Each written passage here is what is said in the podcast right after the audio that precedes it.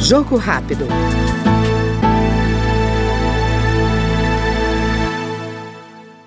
A Comissão de Constituição e Justiça aprovou o projeto que prevê o parcelamento da cobrança de multas de trânsito.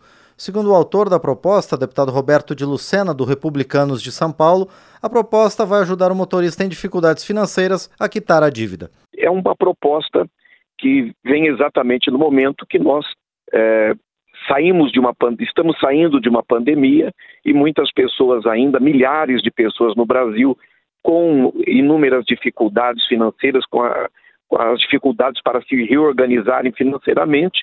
Isso possibilita, portanto, que a família possa se organizar é, economicamente, fazendo parcelamento, e a partir do qual, é, a partir do momento em que ele solicita esse parcelamento, ele já tem a certidão que o permita estar regular, que permita estar é, em ordem, kits. A medida proposta pelo deputado Roberto de Lucena, do Republicanos de São Paulo, se for aprovada, passará a ser lei e não mais apenas uma resolução do Conselho Nacional de Trânsito, podendo ser adotada em todo o país. Este foi o Jogo Rápido.